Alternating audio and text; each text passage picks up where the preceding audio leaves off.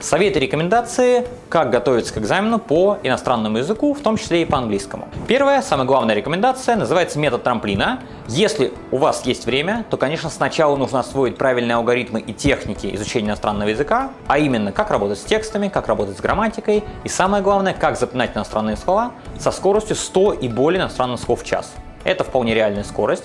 В день можно запоминать и 200, и 300, и даже 500 иностранных слов, причем делать это каждый день.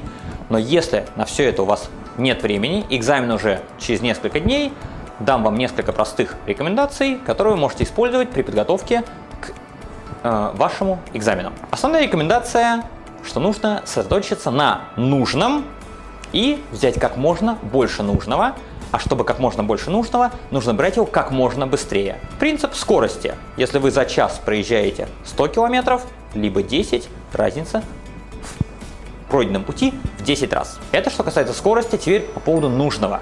Вы можете учить различные слова, читать разные тексты, но не все из них могут вам помочь в сдаче конкретного экзамена. Поэтому идеально взять консультацию, либо взять билеты, либо взять материалы подготовки именно к этому экзамену, для того, чтобы максимально сосредоточиться на нужном вам содержании.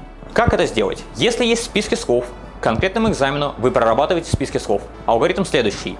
Вы смотрите на слово, пытаетесь его перевести, закрывая при этом рукой или листочком бумаги перевод. Если у вас не получается сделать в течение одной секунды, вы ставите галочку на этом слове с условием того, что вы понимаете, что это слово вам пригодится. Может быть, в некоторых списках слов слишком много. Я рекомендую вам в первом проходе взять только самые-самые нужные слова, которые вы посчитаете, что точно там встретятся.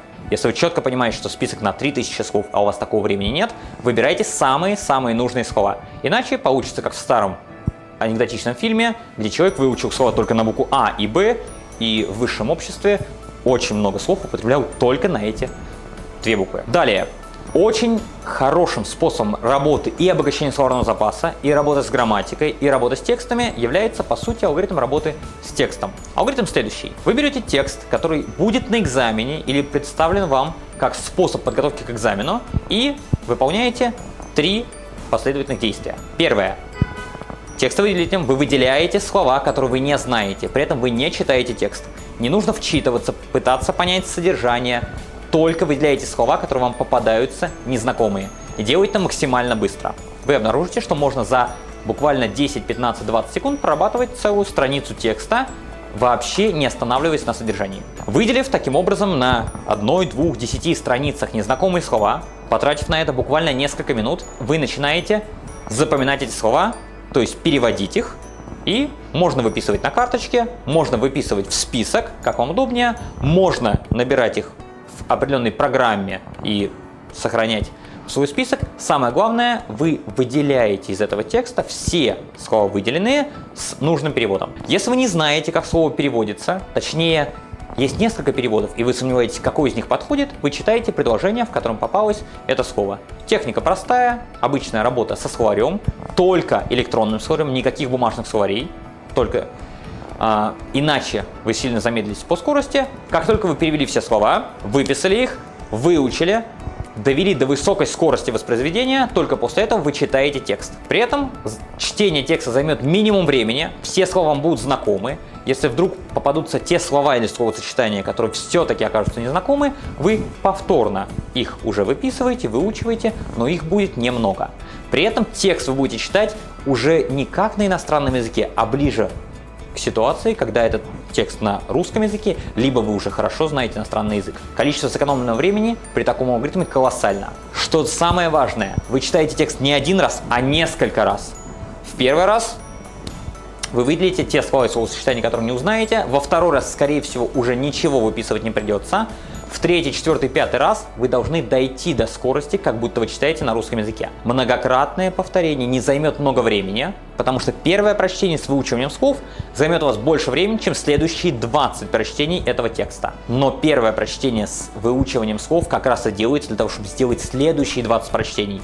Потому что многократное, быстрое повторение текста, грамматических конструкций и слов закрепит их в памяти и позволит вам более эффективно читать уже следующие тексты и даже поможет вам говорить. Проработав один текст, доверяю до высокой скорости, вы берете второй текст, третий, четвертый. С каждым новым текстом, если они особенно по одной и той же теме, слов неизвестных будет все меньше, меньше и меньше. Плюс навык и чтения, и а, понимание смысла текста у вас будет очень быстро расти.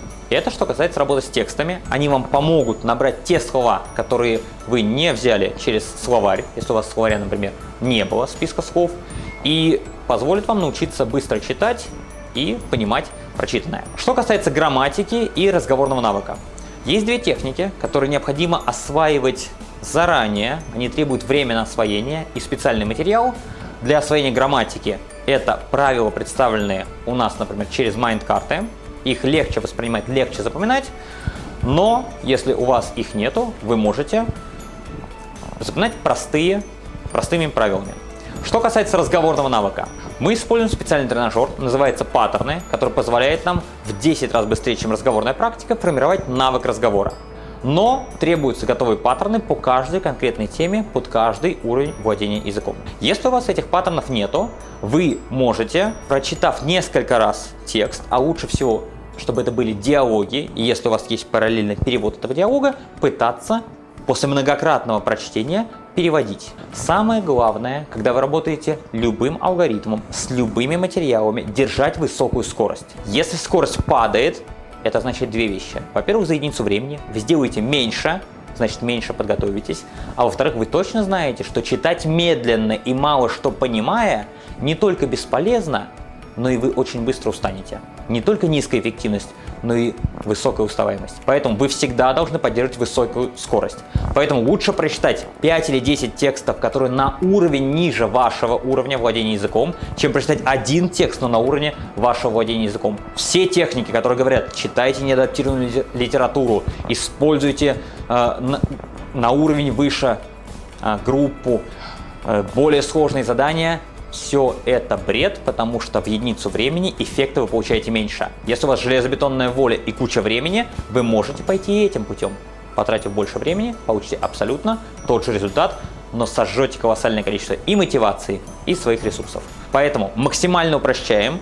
Когда мы проработали даже сложный текст, а мы к сложному тексту приходим только когда мы проработали более простые, мы читаем по несколько раз. И начиная, например, завтра заниматься, проработав сегодня три текста, выучив 50 слов, вы обязательно повторяете эти слова и обязательно прочитываете эти тексты. Во-первых, это разгоняет вас, это первое. А во-вторых, позволяет вам сохранить ту информацию, те знания, которые вы получили в предыдущий день.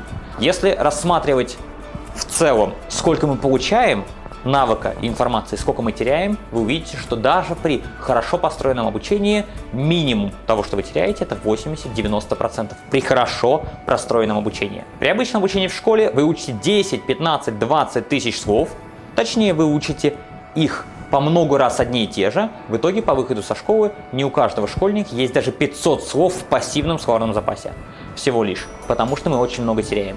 Поэтому закрепление, не требующее времени, практически, при этом разгоняющее вас на дальнейшую деятельность, очень и очень приветствуется. Если оно занимает треть и даже половину времени от вашего изучения иностранного языка, это все равно эффективнее, чем если вы возьмете и начнете учить новые слова, при этом старые в это время будете забывать.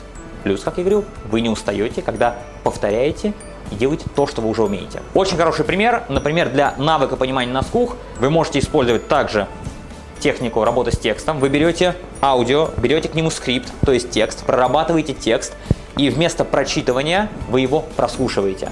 Тот же алгоритм, просто последний шаг, меняется на прослушивание. Идеально это работает с песнями. Если вы целенаправленно учите язык, вы можете взять десяток песен, которые вам реально нравятся, потому что диалог прослушивать 10 раз подряд – это скучно.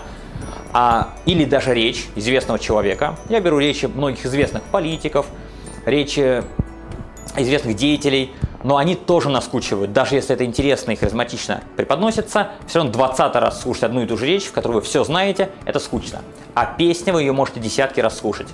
И вы можете сделать себе маленький э, диск или флешку вашего знания английского языка. Вы берете песню, проделываете тот же самый алгоритм, выписываете все незнакомые слова, выучиваете их, прослушиваете песню и потом обязательно открываете русский художественный перевод песни и смотрите, потому что не всегда слова или словосочетания переводятся так, как они переводятся напрямую. Поэтому, зная, как переводится каждая фраза, понимая, о чем поют в песне, каждый раз прослушивая песню, вы не напрягаясь, слышите английский язык, слышите употребление этих слов и активизируете, по сути, свое владение английским языком.